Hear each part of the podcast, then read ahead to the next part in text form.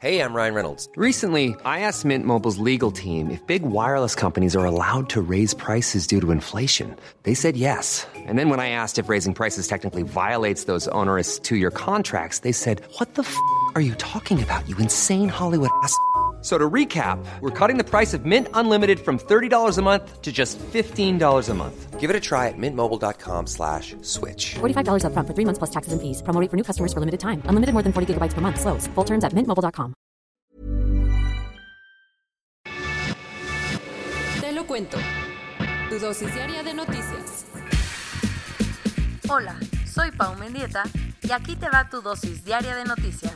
Te lo cuenta, te lo cuento. Que siempre no estamos creciendo ni poquito. El INEGI confirmó que la economía mexicana cayó 0.1% en 2019. Ayer, el Instituto Nacional de Estadísticas y Geografía, INEGI, dijo que el Producto Interno Bruto, básicamente el valor de todos los bienes y servicios que produce México en un año, se contrajo en el primer año del gobierno de AMLO y que la peor época de todas fue el cuarto trimestre, cuando el PIB cayó 0.4%. ¿Qué tan grave es esta situación? Para que te des una idea, desde el 2009, cuando el mundo entero estaba en crisis, nuestra economía no llegaba a esta situación, que para algunos ya se puede considerar como recesión. Y decimos algunos, porque según el subdirector del Banco de México, el desempeño de la economía todavía no cumple con los criterios necesarios para usar este término. De todas formas, la noticia no debe de tener muy contento a López Obrador, porque desde el sexenio de Vicente Fox, ningún presidente había tenido un primer año de gobierno en que la economía se contrajera. La violencia no para. Ayer varias personas se manifestaron en Puebla por la matanza de tres estudiantes y un conductor de Uber. Lo que tienes que saber, el lunes en la noche, cuatro jóvenes aparecieron muertos en la localidad Santa Ana, Chalmimilulco, Puebla. Tres de ellos eran estudiantes de medicina y al parecer fueron asesinados junto al conductor de Uber que los estaba regresando a Puebla después de asistir a las fiestas de Huejotzingo. Dos de los estudiantes eran de Colombia y estaban de intercambio en la Universidad Popular Autónoma del Estado de Puebla, UPAEP, mientras que otro era mexicano y estudiaba en la Benemérita Universidad Autónoma de Puebla, BUAP. Los papás de uno de los colombianos fueron los primeros en darse cuenta de que algo andaba mal, y no fue hasta el lunes en la noche que las autoridades confirmaron lo que les había pasado. ¿Y qué se ha hecho hasta ahora? Ayer, después de las 6 de la mañana, varios alumnos tomaron la Facultad de Medicina de la UAP vestidos con batas pintadas de rojo y de ahí se dirigieron a la oficina del gobernador Miguel Barbosa para exigir justicia. Mientras tanto, la Fiscalía del Estado sigue investigando el caso y ya detuvo a tres sospechosos. ¿Será el final de una leyenda? Ayer se confirmó que las acusaciones en contra de Plácido Domingo por acoso sexual son ciertas. Lo que tienes que saber, el Sindicato de Músicos de Ópera de Estados Unidos, AGMA, publicó un informe hecho por un externo que concluyó que Plácido acosó a varias mujeres en distintas formas, que van desde el coqueteo hasta las proposiciones sexuales dentro y fuera del trabajo. Ayer, después de que se publicara el informe, el tenor español dijo que iba a asumir toda la responsabilidad y que le ofrecería una disculpa a las víctimas. Más detalles, según el sindicato, al menos 27 mujeres presentaron denuncias anónimas por conductas que van desde el coqueteo hasta proposiciones sexuales, y una cantante que sí dio su nombre lo acusó de haberla tocado cuando los dos trabajaban en la ópera de Washington. ¿Y ha habido consecuencias? Por la publicación de este informe, todavía no. Sin embargo, desde el año pasado le cancelaron las fechas que tenía pactadas en Estados Unidos y hay otra investigación en su contra en ese país, pues Domingo dirigió la Ópera de Los Ángeles desde 2003 hasta el año pasado, cuando renunció por las acusaciones. Cuentos cortos. Y la lista de empresas e instituciones que apoyan el paro del 9 de marzo sigue creciendo. Ayer, el Senado aprobó un punto de acuerdo para que sus trabajadoras puedan sumarse sin tener consecuencias. Además, el Consejo Coordinador Empresarial le pidió a las compañías que apoyen a sus empleadas para que se sumen y propuso que se creen manuales para prevenir y combatir la violencia de género en el ambiente laboral.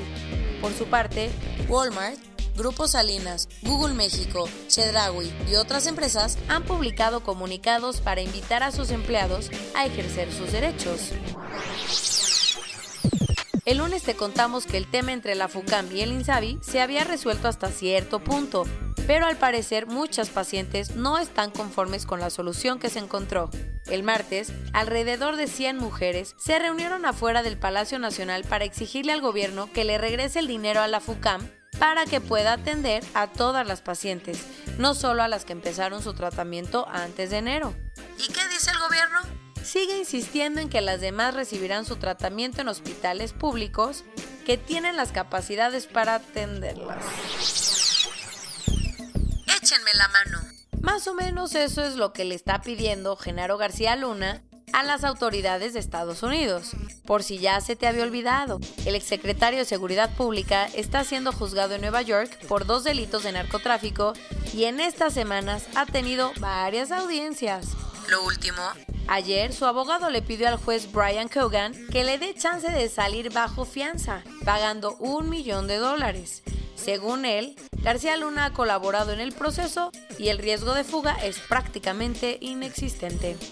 Ahora, no falta más que esperar, pues Kogan ya solicitó una audiencia para debatir este tema. Porque todo lo bueno llega a su fin. Después de 15 años, Bob Iger renunció a su puesto como CEO de Disney. La decisión fue una sorpresa, porque Iger había aplazado su salida en cuatro ocasiones y su contrato no termina hasta diciembre del próximo año.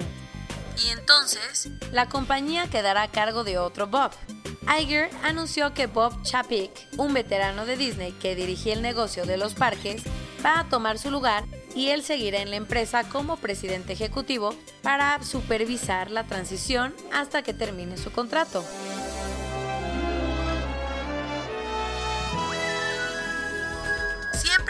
Mejor unir fuerzas. Greta Thunberg y Malala Yousafzai lo saben. Por eso el martes en la Universidad de Oxford se reunieron para compartir sus experiencias.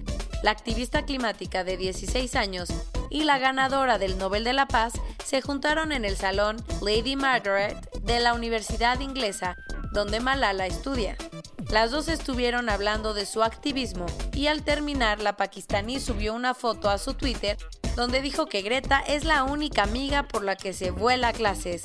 Pero bueno, ella se ganó el Nobel, tú sí échale ganas a los estudios. Y esto es todo por hoy. Nos vemos mañana con tu nueva dosis de noticias. Pau Mendieta se despide.